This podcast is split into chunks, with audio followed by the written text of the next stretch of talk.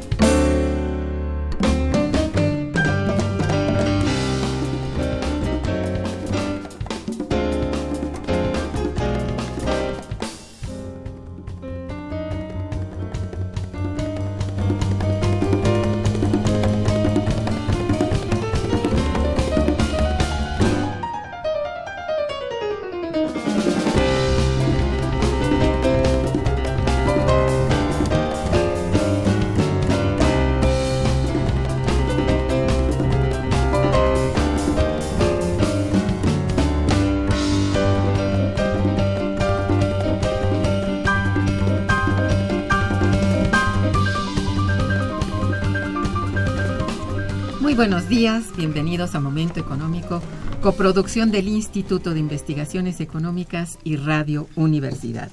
Les saluda Irma Manrique, investigadora del Instituto de Investigaciones Económicas, hoy jueves 26 de julio de 2018.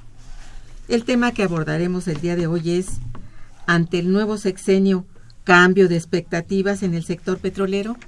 Bueno, para ello tenemos aquí nuestros expertos de siempre, y bueno, es muy valiosa la presencia, como siempre, de Fabio Erazo Barbosa Cano, del ingeniero Francisco Garaycochea Petridena y del doctor Fluvio, Ruiz Alarcón. Sean ustedes muy bienvenidos. Muchísimas gracias. Buenos días. Nuestros teléfonos en el estudio son 55 36 89 89 con dos líneas y para comunicarse desde el interior de la República se cuenta con el teléfono LADA sin costo 01800 505 2688. La dirección de correo electrónico para que nos envíen sus mensajes es una sola palabra momentoeconómico arroba unam.mx. También pueden escucharnos a través de la página de internet www.radio.unam.mx y www.iis.unam.mx. De nuestros invitados. Fabio Erazo Barbosa Cano es investigador en el Instituto de Investigaciones Económicas de la UNAM, en, el, en la cual forma parte de la Unidad de Investigación Económica del Sector Energético. Participó en la coordinación del libro Pemex Pasado y Futuro. Es coautor en el libro El Impacto de la Reforma Energética en México, una mirada nacional y regional, editado por la Universidad Autónoma de la Ciudad de Ciudad del Carmen Campeche eh, de venta en la Facultad de Ingeniería y en el Instituto de Investigaciones Económicas. Otra de sus publicaciones, Reforma para el Saqueo, eh, editado por la revista Proceso, y el maestro Fabio, pues cotidianamente escribe en revistas especializadas de circulación nacional. Francisco Garaycochea Petrirenes, ingeniero petrolero, egresado de la UNAM, desde 65 es profesor en la Facultad de Ingeniería de la propia UNAM, donde ha impartido cursos a nivel de maestría y licenciatura en más de siete asignaturas. bueno, aunque no quiera, voy a decir cosas de él. ¿eh? Es el único ingeniero mexicano con la Legión de Honor de la Society of Petroleum Engineers, es Premio Nacional de Ingeniería Petrolera del año 97, 1997, y ha prestado servicios de asesoría a múltiples entidades eh, nacionales y extranjeras. Es actualmente el presidente del Grupo Ingenieros Pemex Constitución del 17, que es la asociación mexicana con mayor prestigio, presencia y reconocimiento público en materia de energía en nuestro país. Fluvio Ruiz Alarcón cursó la licenciatura en física en la Facultad de Ciencias de la UNAM y la maestría en Ingeniería de Exploración Petrolera en la Facultad de Ingeniería de la misma UNAM. Realizó estudios de maestría en Economía de la Energía en la Universidad Pierre Mendes France de Grenoble y el doctorado en Economía del Petróleo en la Universidad de París III, la Nueva Sorbona, en Francia. Ha sido profesor en la Universidad Panamericana, asesor en la Comisión de Protección Civil de la ALDF, subjefe del Departamento de Capacitación Regional del Instituto de Capacitación Ferrocarrilera y asesor en política energética del Grupo Parlamentario del PRD en la Cámara de Diputados. A partir de 2009 se desempeña, bueno, se desempeñaba en Petróleos Mexicanos como consejero profesional del Consejo de Administración y tiene entre otros encargos la presidencia del Comité de Desarrollo e Investigación Tecnológica y de los comités de estrategia e inversiones de los organismos subsidiarios Pemex Petroquímica, Pemex Gas y Petroquímica Básica. Esperemos que él ocupe altos cargos a partir de hoy. Bien, pues las elecciones del pasado julio han despertado enormes expectativas, en pocas ocasiones similares en un nuevo gobierno electo. Aún sin las credenciales oficiales y mucho antes de la toma de posesión, no solo formula anuncios, sino ya despliega acciones, como ocurre hoy. Solo para citar algunos casos, la participación de representantes del nuevo gobierno en las negociaciones de el Telecán, la reciente modificación del calendario de las licitaciones 2.2, 2.3 y los llamados farm outs que ahora se verificarán si no ocurren otras prórrogas hasta 2019 y finalmente también podemos recordar que como apresurado los programas calificados como prioritarios el pasado fin de semana la todavía diputada ingeniera Rocío Nale anunciada como nueva ministra de Energía recorrió la costa de Tabasco en busca de la localización de una de las nuevas refinerías que se planea construir. Para analizar esta nueva situación contamos con la grata presencia de nuestro frecuente y bien conocido grupo de expertos que acabo de, mencionar, a quienes comienzo por preguntarles, ¿la rehabilitación del aparato de refinación de nuestro país es viable? ¿Podrá concluir en la primera mitad del sexenio? Se han presentado nuevos cuellos de botella en refinación, almacenamiento y transporte. Esa sería una primera parte. Bueno, el eh, doctor Fabio, doctor, perdón, este Fluvio, pero no es mi culpa. Cuando me enteré ya me llamaba así. No, no, no, sí, Fluvio, este, perdón. no, eh, yo creo que eh, es sobre todo algo necesario. O sea, la, rehabilitación del Sistema Nacional de, Refinación es un eh, primer paso hacia la disminución de esta situación que ya no es solo de dependencia, sino de franca vulnerabilidad frente al exterior en la que estamos en materia de eh, combustibles. Este, eh, están los datos, más o menos pueden variar un poco mes a mes, pero en general estamos dependiendo en alrededor del 65%, a veces hasta el 70% de nuestro consumo interno en, la parte de combustibles. Entonces, sin lugar a dudas, un primer paso debe ser rehabilitar un sistema nacional de refinación que fue abandonado eh, desde hace décadas, desde tres décadas cuando menos, cuando eh, se decidió eh, de facto modificar el, papel de el lugar de petróleos mexicanos en el modelo de desarrollo, es decir, pasó de ser, como lo había sido desde su nacimiento, el ente responsable de abastecer el mercado interno de hidrocarburos y derivados para convertirse en la principal fuente de ingresos fiscales.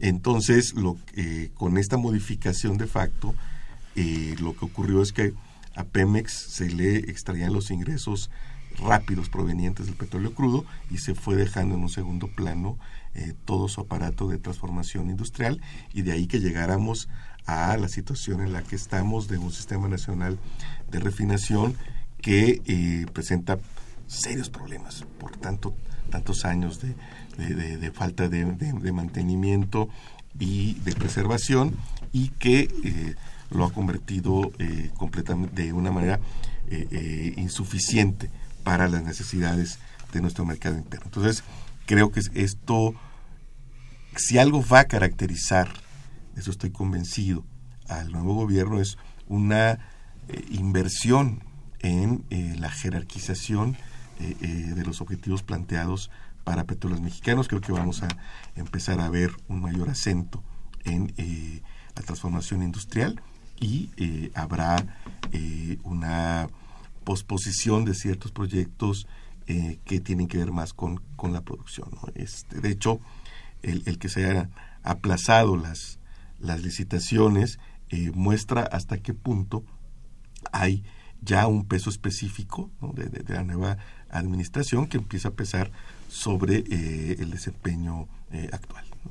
Sí, digamos que hay el, el propósito bien expreso sobre ello, ¿no? Así es. Fabio. Sí, muchas gracias. Coincido totalmente con Fluvio. A mí me parece que es una tarea urgente. Oh, sí. Eh, la rehabilitación de nuestro aparato de refinación gravemente lesionado eh, a lo largo de los últimos dos sexenios. Un caso verdaderamente dramático, un dato, una estadística muy seria, es que en este momento tenemos cerradas sin operar dos refinerías, Madero y, la refinería de Minatitlán, en la que se realizaron inversiones cuantiosas. Pero todavía más eh, este, preocupante, Minatitlán tiene meses de no estar funcionando. Naturalmente está abierta porque se están usando las instalaciones para la distribución de combustibles. Este, y ocurren explosiones.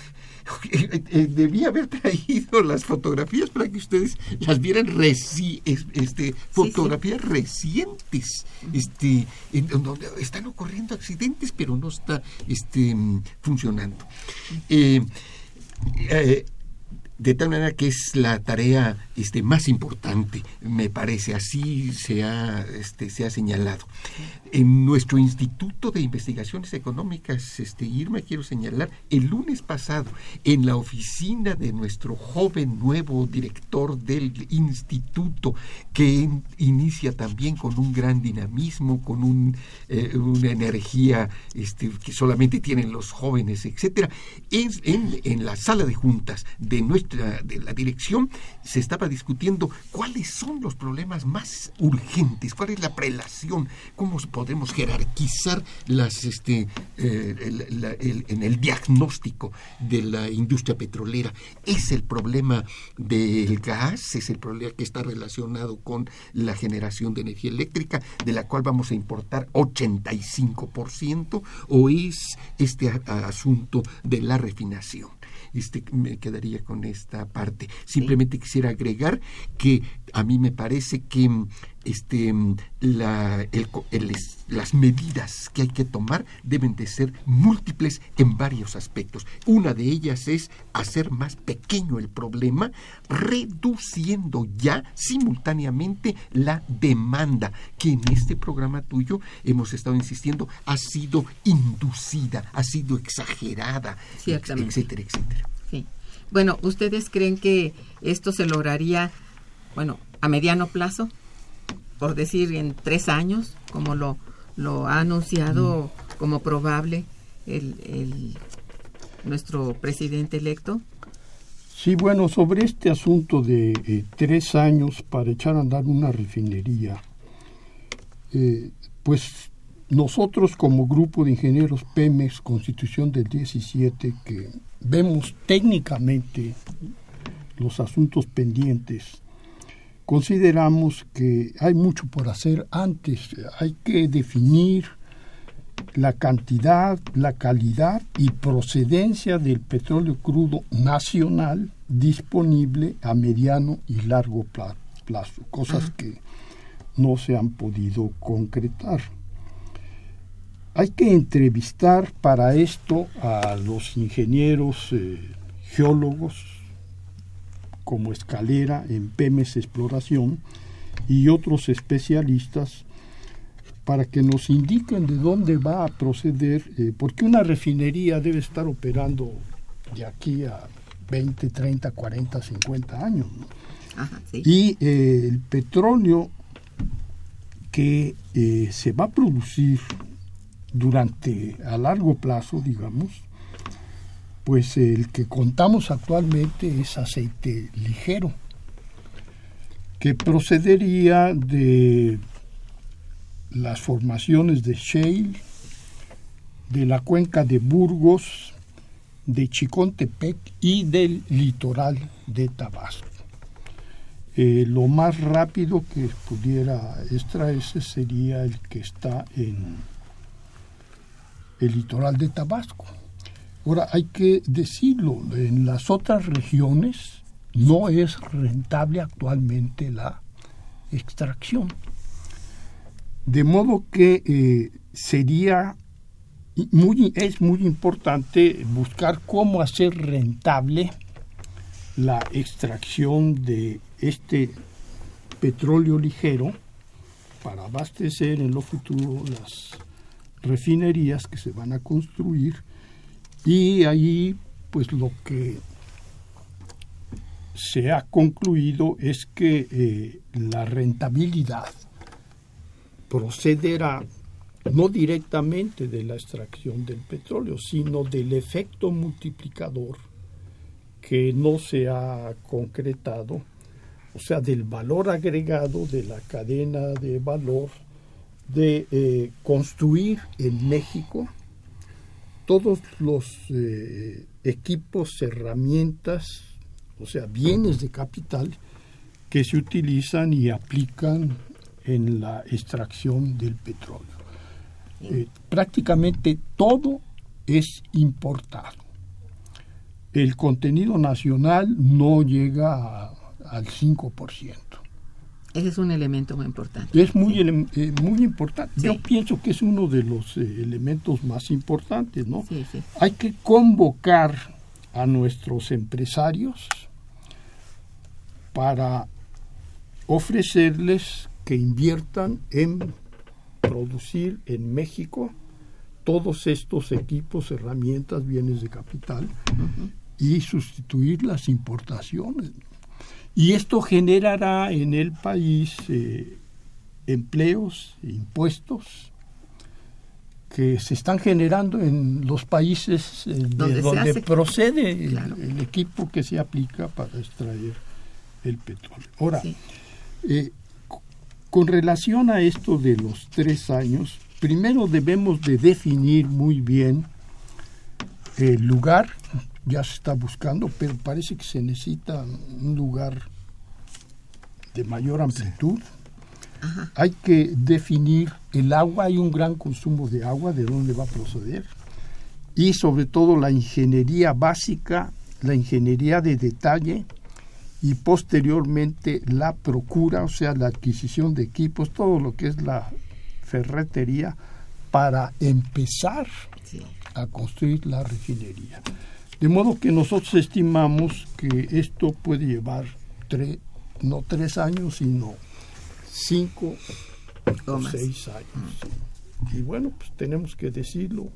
Sí, es, nuestra obligación técnica. Hay el optimismo, pero las posibilidades son un tanto limitadas. Sí, porque además hay cuestiones eh, formales que también se tienen que decir, o sea, eh, como bien dice el ingeniero.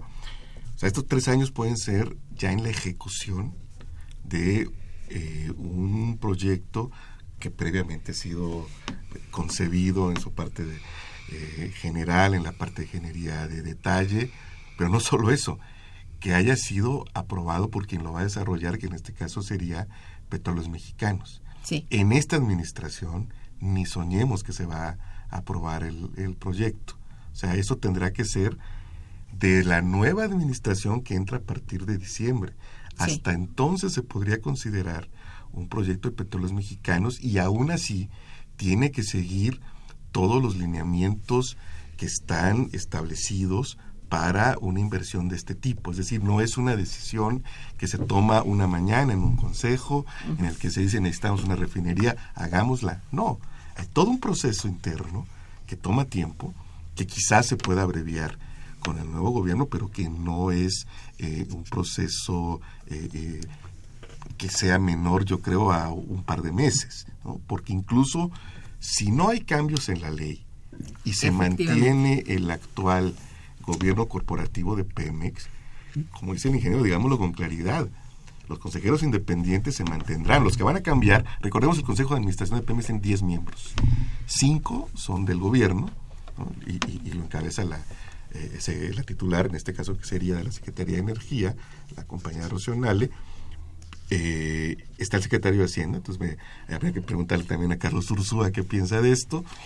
Y los otros tres son nombrados de manera personal, generalmente son eh, el subsecretario de Ingresos de Hacienda, el subsecretario de Hidrocarburos y el secretario de Economía. Son los que en la actualidad conforman este consejo. Pueden ser otros. La única restricción que pone la ley es que sea eh, de nivel de subsecretario. Entonces, podrían ser otros. Hay un problema. Pero los cinco consejeros independientes, en mi opinión, en su mayoría no son partidarios de este, de este proyecto. Ellos, eh, en su mayoría, los que componen hoy el Consejo de Administración son partidarios de mantener el esquema de importación de gasolinas. Una lógica, por supuesto, creo que ninguno de los tres que estamos hoy contigo, ni Fabio, ni Faren, el ingeniero Garay ni yo compartimos, pero esa es la realidad a la que tenemos mm. hoy enfrente. Entonces, el primer paso es que Pemex asuma este proyecto y entonces ya se podrán mandar a hacer todos los estudios que se requieren. Y también tendríamos, yo agregaría, que contrastar con otra alternativa que es la refinería Bicentenario de Tula, donde ya está la ingeniería de detalle. En el caso de la refinería Bicentenario de Tula, lo único que se requeriría sería el acuerdo de continuar el proyecto. Un proyecto que ya está aprobado, que ya tiene las ingenierías y que lo único que requiere es asignación presupuestal, a diferencia de la refinería de Dos Bocas, donde, insisto, todavía tenemos que empezar por el principio. Y un comentario adicional sobre lo primero que decía eh, atinadamente el ingeniero Garay Cochea. Hay que estar muy atentos, eh, porque me parece que hay una eh, un optimismo desbordado en torno al Tratado de Libre Comercio. Pues y en el tema energético ha habido muchas presiones, sobre todo en la Asociación Mexicana de Empresas de Hidrocarburos, la MEXI, que agrupa a todos los operadores privados que se han venido instalando en el país a raíz de la reforma energética, que ellos están en contra del contenido nacional. Y están incluso a favor de que eh, haya una eh, eh, desgrabación generalizada de todos los elementos, de, todo, de toda la importación de equipos. Es decir, que se dé un tratamiento en nuestro país como si fuéramos parte de, este entorno general global. ¿no?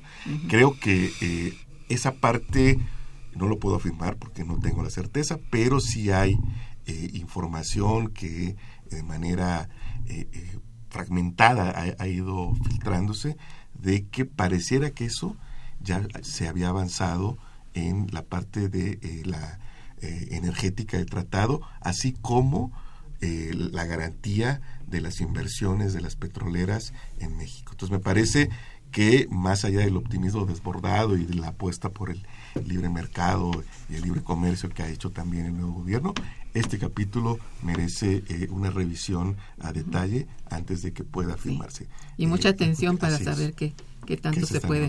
Claro. Bueno, si se mejora en todo caso la oferta de combustibles, ¿podrá esto expresarse en la disminución del precio de las gasolinas?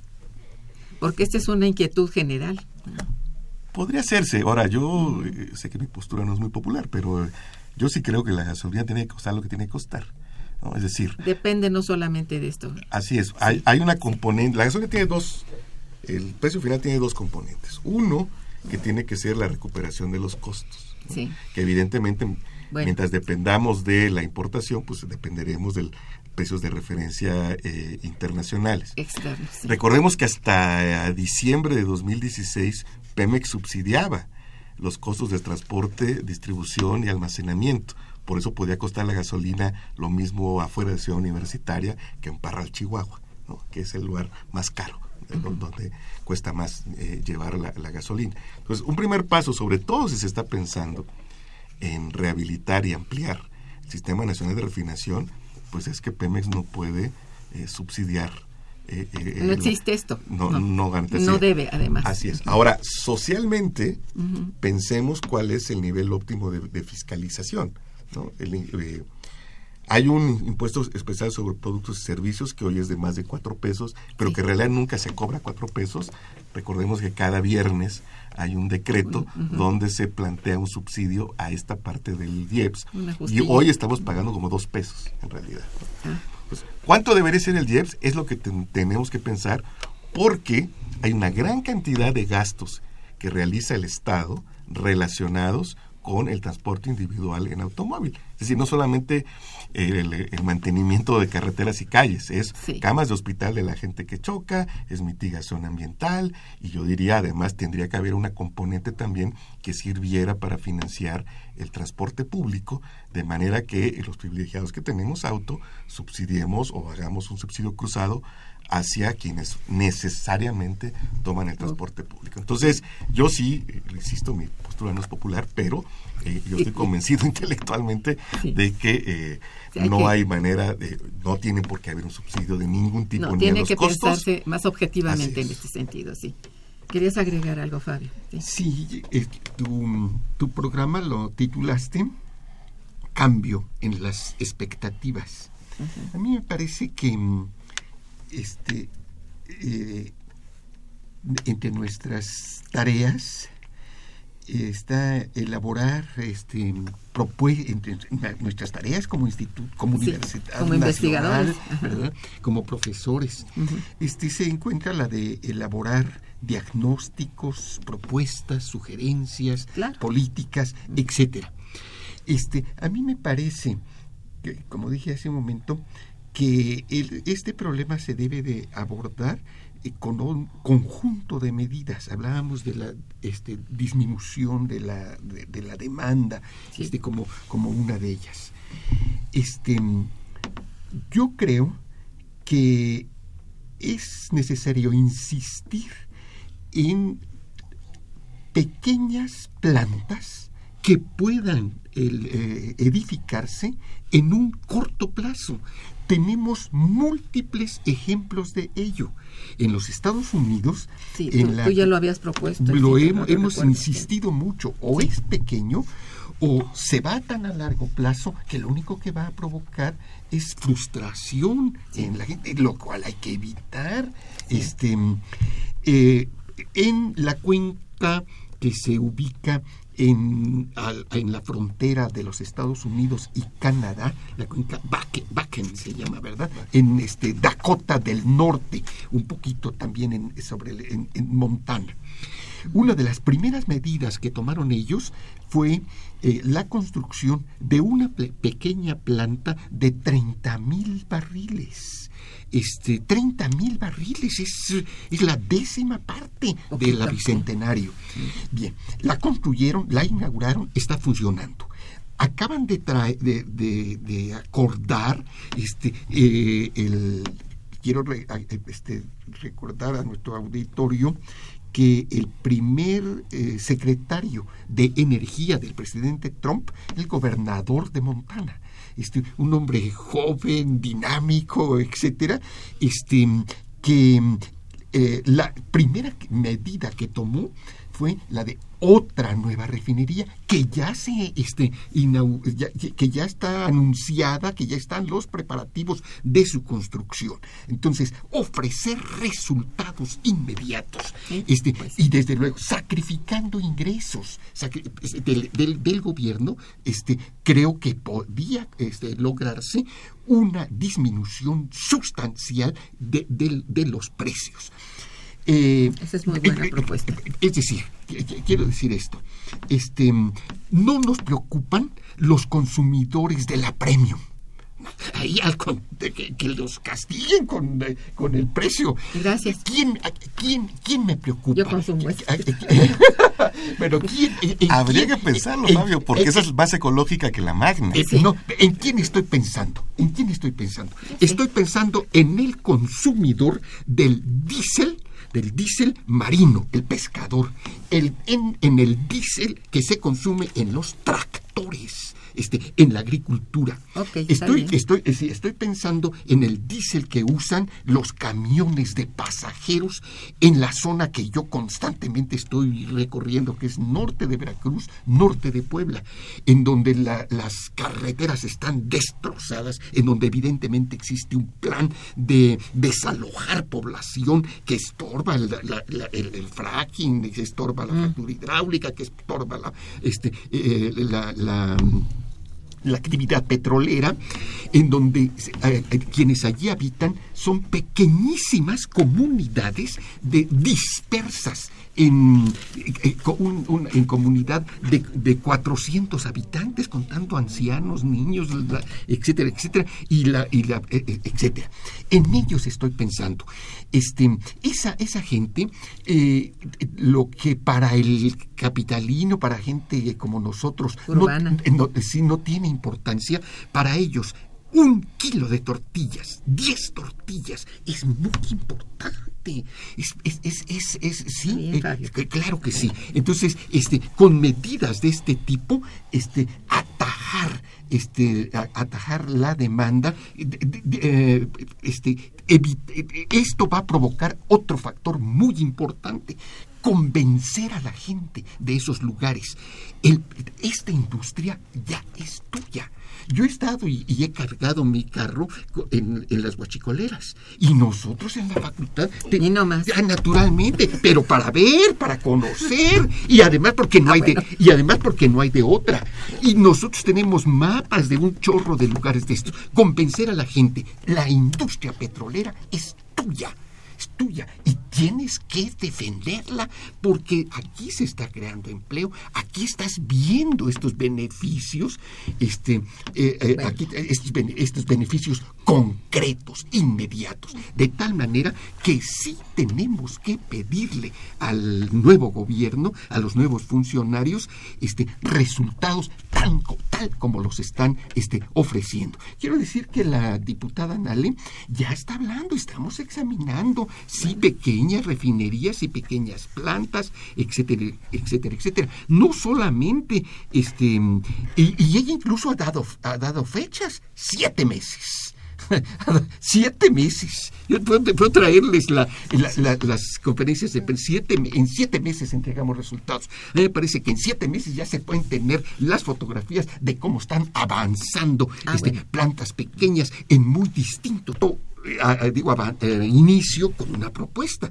Una refinería debe de estar en Papantla, en Papantla, en donde tenemos crudos ligeros crudos ligeros, crudos que no requieren este, fractura hidráulica. Allí se han diseñado sistemas de bombeo mecánico, se han diseñado pequeñas este, eh, plantas de separación móviles que se transportan, adecuadas a la geología de la zona. Como se trata de pequeños yacimientos lenticulares dispersos eh, que se hago- cuya producción se cae a los pocos días, entonces también se mueve. Este, esa es una idea muy interesante. Sí Este, lo es. Sí, claro. ¿Quién la diseñó? Voy a decirlo. La diseñó el ingeniero José Antonio este, Narváez. Este, que eh, eh, cuando hablo de él me llueven este, una serie de ataques, pero yo creo que es un ingeniero este, que ha innovado, que ha este, elaborado un conjunto de ideas y con el cual tiene que, cono- este, tiene que hablarse, como tú dijiste, que había que hablar con Escalera, con el ingeniero Escalera, este, y con, y con otros ingenieros. Este, y presentó su, su programa, su propuesta, sus avances en una sesión y, y sola del, de la Academia Mexicana de Ingeniería, etcétera, etcétera. Entonces, esa sería mi, mi, mi posición respecto a los plazos. Bien. Todo tiene su más y su menos. Así Eh, es. y así estamos. Bien, vamos a hacer una breve pausa musical, preciosa, y regresamos. Está escuchando Momento Económico.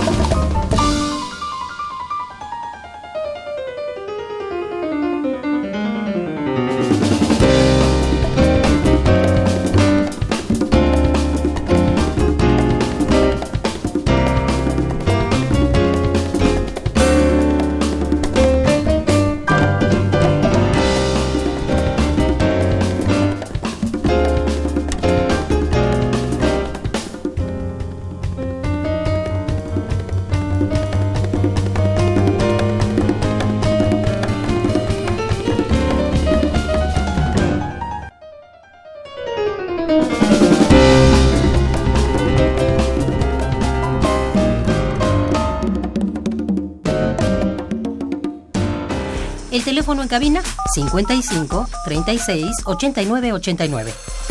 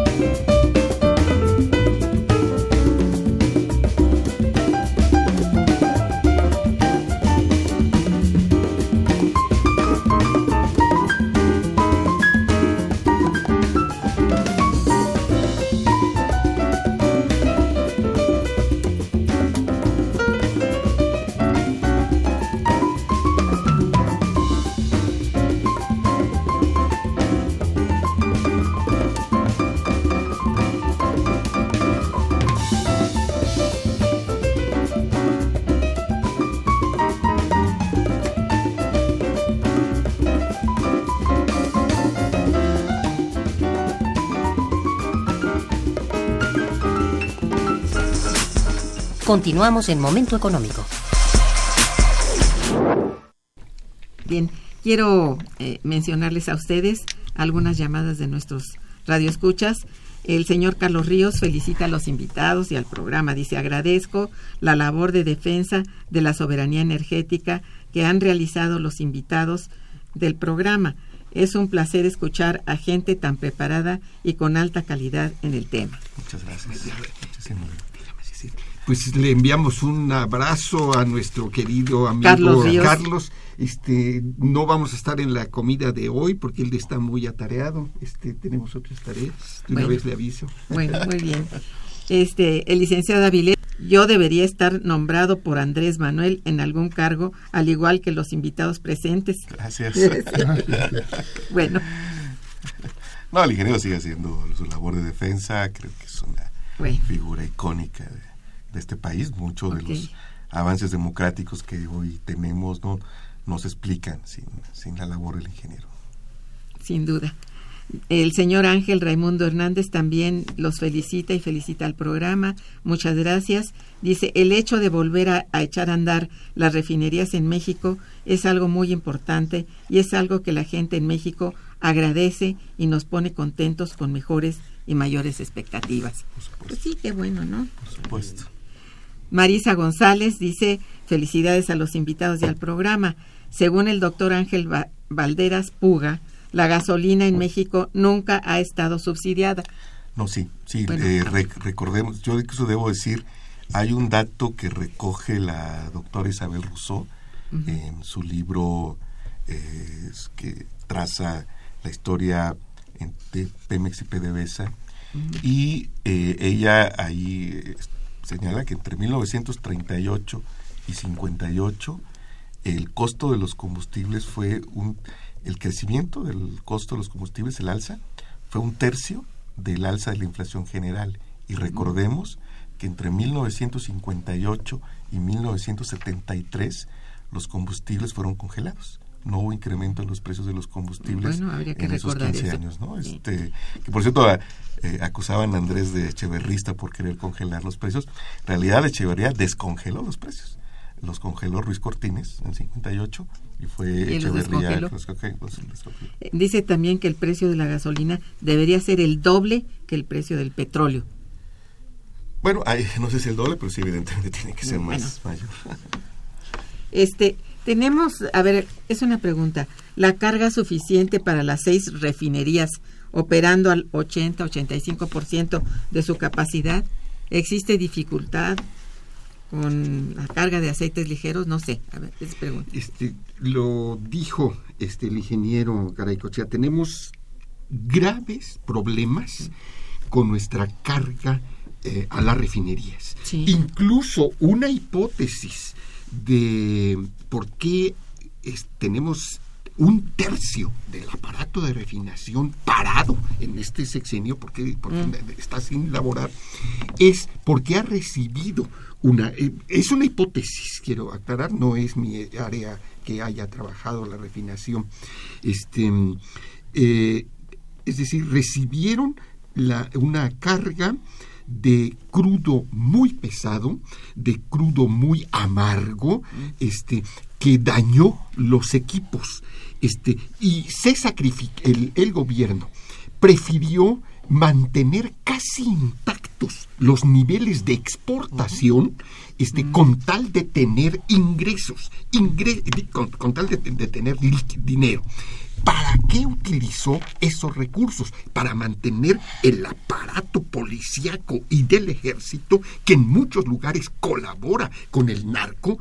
Este, eh, eh, eh, este, desde luego tenemos, tenemos que reconocer que ese es otro ha tenido este, relación en las tareas que, de las que se está ocupando el nuevo gobierno. Este, de tal manera que este, allí habrá un gran problema. Pero si ya tenemos una inversión tan avanzada en nuestras refinerías, a mí me parece que durante unos, un plazo podemos seguir importando gasolinas. Este, Sin duda. Claro, hay una especie de, mm, este, no algunos dicen que una luna de miel con el presidente Trump, este, de muy buena relación. Este, yo dudo de que estemos recibiendo los 100 mil barriles de ligeros porque no puedo aclarar a dónde están llegando, cómo es, a, qué refinería este, está, o, se están usando para mezclas. Los, se puede arreglar allí. Este, eh, los Estados Unidos están exportando en este momento alrededor de dos, de dos mil dos mil este, barriles diarios este, hacia Europa, para las refinerías europeas, al sureste asiático, eh, etcétera, etcétera. Sí, este, dos millones, sería una insignificancia, ¿no? Casi es lo que. No, este está eh, dos millones de barriles diarios, dos millones de barriles diarios. Y tienen grandes cuellos de botella, este, muy localizados, muy regionalizados, este, eh, básicamente en la cuenca térmico del estado de Texas. Ya están construyendo un gran eh, gasoducto y oleoducto del, del, Pérmico, que está a la altura de, de Midland, este, de Pecos, hacia las refinerías de Corpus Christi. Pero mientras tanto tienen graves problemas de excedentes. Este, bien. Y otros países este, de, de Sudamérica podríamos entonces acudir a importaciones, pero de la materia prima. Yo creo que esta sería una de las medidas que podría eh, aliviar el, nuestro problema de falta de oferta. de hecho hay otro tema relacionado con lo que eh, dice Fabio. La, la ley como está no es muy contundente. Ah, tiene una previsión ciertamente, pero no es muy clara de que el crudo de los operadores privados que ya están instalados en México tengan que destinarse en primera instancia a eh, surtir las necesidades del país. Si hay una, eh, no recuerdo exactamente cómo está eh, fraseada la, esta parte de la ley, que abre la posibilidad de que la Secretaría de Energía decrete que antes que exportar los productores privados destinen a México la, su producción, pero no está muy claro. Recordemos que Estados Unidos hace un año aún era imposible exportar. ¿No? Es, no, es, que nos volvamos Corea del Norte, como le suelen decir. No, los países obviamente buscan su seguridad energética y a mí me parece que es eh, de los cambios en la ley que hay que hacer, precisar, dejar muy claro que eh, en primera instancia toda la producción que se haga en el país, ya sea vía asignaciones o vía eh, contratos, tiene que estar destinada a satisfacer las necesidades del consumidor. Ahí tenemos uno de los problemas más graves que tenemos es la dependencia y vulnerabilidad de la importación de gas de Estados Unidos. Y tenemos un enorme potencial, o sea, reservas 3P de gas en nuestras cuencas. Y el problema es que eh, no resulta rentable y es más rentable, digamos, importarlo de Estados Unidos que producirlo. O sea, es mucho más barato importarlo que producirlo. De modo que eh, debemos de ver cómo reducir hasta eliminar esa importación. Y para eso, bueno, pues se ha pensado en convocar a los empresarios nacionales para invertir en la fabricación de bienes de capital nacional, como le mencioné antes, equipos, herramientas, para que el efecto multiplicador permita eso. Pero existe otro punto que también ha sido considerado por la Comisión Nacional de Hidrocarburos, que es eh, también convocando a los productores, grandes compañías como lo han hecho en Argentina, eh, las transnacionales, para ofrecerles un precio de garantía que les permita eh, obtener utilidades extrayendo en nuestras cuencas el gas que estamos importando. Y los eh, argentinos eh, han logrado que inviertan ofreciéndoles un precio de garantía que es muy superior al de importación y que es de 7.5 dólares mm. por millar de pies cúbicos, mientras que lo estaban importando a 3, 4 dólares. Mm. Entonces, eso ha sido un gran atractivo para los empresarios de las compañías transnacionales y los nacionales de Argentina que les ha permitido hacer grandes inversiones en la extracción en lugar de importarlo del gas que tienen en sus cuencas de shale como es vaca muerta. Entonces ese es un renglón que también se está madurando y que puede eh, contribuir a eliminar gradualmente la importación de gas y la vulnerabilidad que tenemos, ¿no? dependencia. ¿no? Pues sí. Otra posibilidad adicional a lo que dice el ingeniero es eh, una cuestión fiscal que se puede hacer perfectamente dado que eh, para hidrocarburos, por ejemplo, existe una diferenciación entre el régimen fiscal eh, para los asignatarios, para Pemex, y para los contratistas. Aquí se podría hacer un régimen fiscal específico para Pemex, que finalmente es el Estado, de tal suerte que mientras eh, no llegue a un cierto precio que habría que estimar, que yo, creo que andaría entre 4, 5, 5 dólares por millón de BTUs, eh, el precio del gas, a Pemex se le, se le eh, recuperen costos. Es decir, que Pemex pueda extraer, por ejemplo, la CACH sin perder simplemente. Es decir, eh, me cuesta 5 eh, dólares producirlo, eh, el Estado me regresa 5 dólares por, por lo que cada millón de BTUs. Y, y ¿qué provocaría esto? Una mayor disponibilidad de gas. El Estado quizás tendría que estar en cierta medida subsidiando, para decirlo rápido, la producción, pero la ventaja es una eh, dinamización económica, el uso de las instalaciones que hoy tenemos ociosas en Cangrejera, en Morelos, para producir etileno, por ejemplo, que es muy rentable.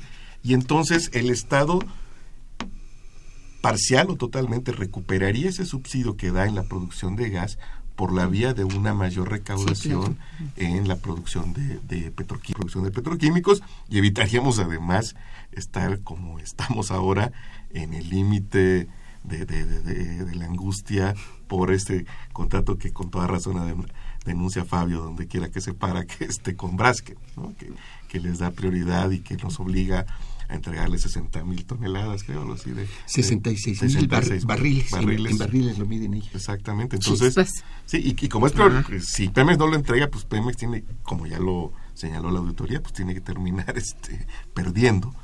Entonces, esa parte, o sea, dejar de perder por ese contrato, tener una producción eh, eh, adicional de la cual el, eh, el, Estado tomaría el SR, me parece que compensa con claridad el eventual subsidio que significaría que Pemex recuperara los costos de producción de gas.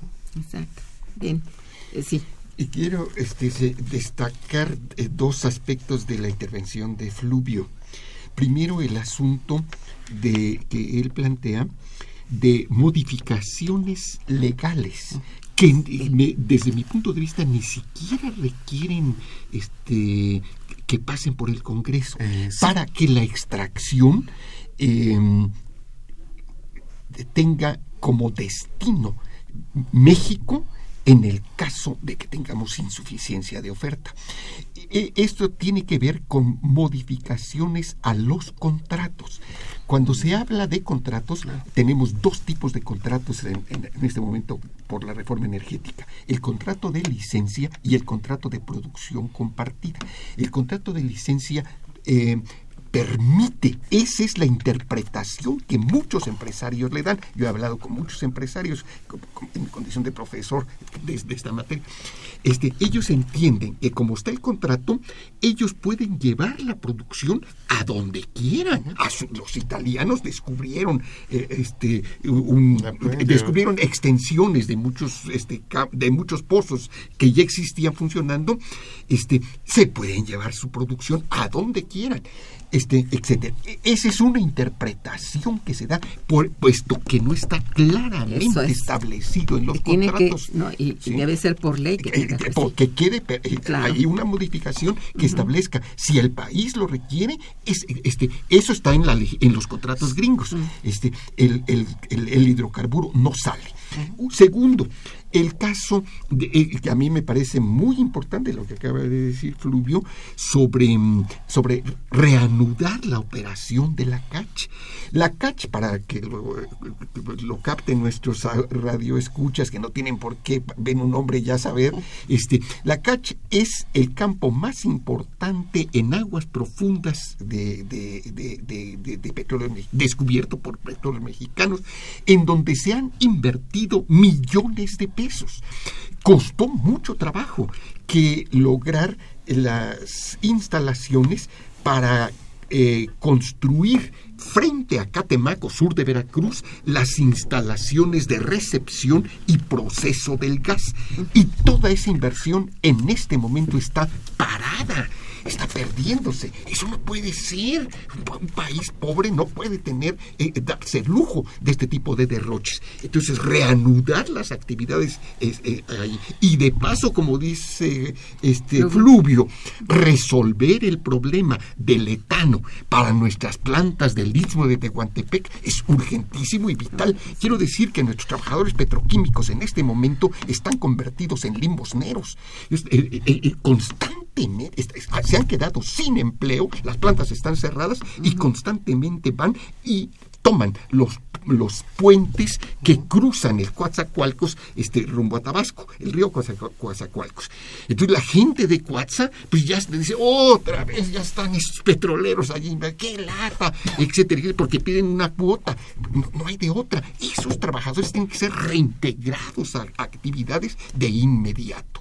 Esa sería la, la Pues, observación que quisiera hacer. Yo Sí. quisiera, antes de que termine el programa, mencionar que es muy importante convocar a los centros de investigación, a los investigadores del IMP, los que disfrutan de el CONACYT, de- para que se enfoquen en sus actividades para incrementar la producción de petróleo, abatir los costos y realizar proyectos de investigación dirigidos a eh, fomentar esta participación en incrementar la producción, reducir los costos de producción y aportar eh, proyectos de investigación novedosos dirigidos en este sentido.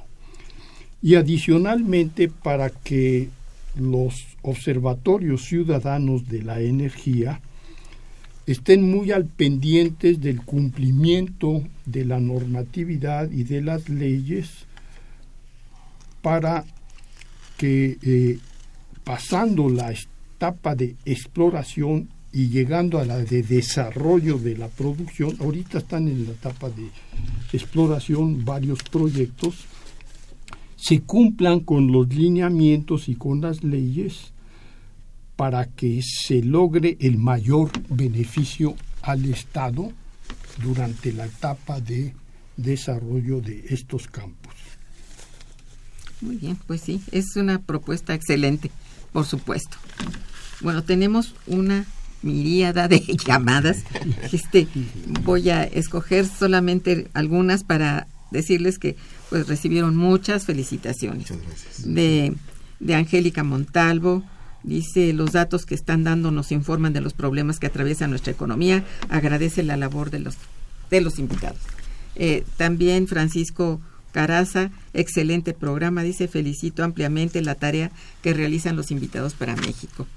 También Rebeca Aldama dice felicidades, dice debe cambiarse el régimen fiscal, bueno, para rescatar uno de los puntos estratégicos para el país. Estoy a favor de la creación y reactivación de las refinerías. Eh, Jorge Luis Sánchez, eh, bueno, dice qué pasa con Pemex y Obedrec. Felicita al programa Hilda de San Román Ojalá los invitados sean llamados a algún equipo de trabajo en el nuevo gobierno. Eso es lo que estamos queriendo, ¿no? Este, y bueno, algunas preguntas precisas que ya no sería posible este que se contestaran porque se nos acabó el tiempo, ¿no? Este, pero les agradecemos a Jorge Luis Sánchez, a David Santiago Montesinos y a Jorge Luis Sánchez. Esto de Obedrec, pues es muy importante porque el contrato con Obedrec y la mexicana IDESA condenó a varios complejos petroquímicos a operar por debajo de su capacidad, ¿no? Para que se, bueno, para la que fueron construidos, ¿existe posibilidad de rehabilitar, esto? Sí, como decíamos ahí, el ingeniero ha dado varias ideas. Algunas cosas, algunos puntos, sí. por supuesto, creo que hay eh, sin duda muchas posibilidades para reactivar la producción de TAN y con eso relanzar nuestra petroquímica. A veces es clave, hay que decirlo, tal vez al finales de esta de siglo eh, eh, los vehículos vayan cambiando los motores de combustión interna, la petroquímica va a seguir durante muchos siglos. Todo lo que vemos aquí, donde estamos en el estudio, todo tiene que ver con la petroquímica. Pues todo. En la casa todos tenemos que ver con la petroquímica, eso va a seguir. Sí, muy bien. Este, bueno, eh, es importante que diga yo esto, especialmente en las instalaciones de Poza Rica. ¿Qué pasa con el complejo Escolín? ¿Hay esperanza de que regrese al funcionamiento y alivie el desempleo en esa ciudad tan castigada por los últimos gobiernos? No sé. ¿Qué opinas? este, pues he estado en un minuto. En un minuto. Este, mi punto de vista es que en este momento no no hay posibilidades.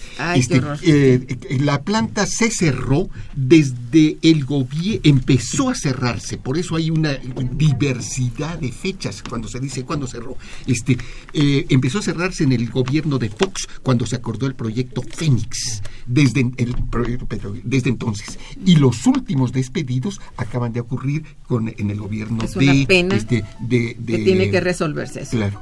Sí, bien, pues no saben cuánto les agradezco su presencia. Piden eh, correos electrónicos de todos, este, que les dejaremos a la señorita que esté en el teléfono y muchas gracias por su atención, este, don Carlos Pineda. Eh, señores que asistieron aquí, puros espestos, que estoy muy, muy orgullosa de que siempre estén en este programa.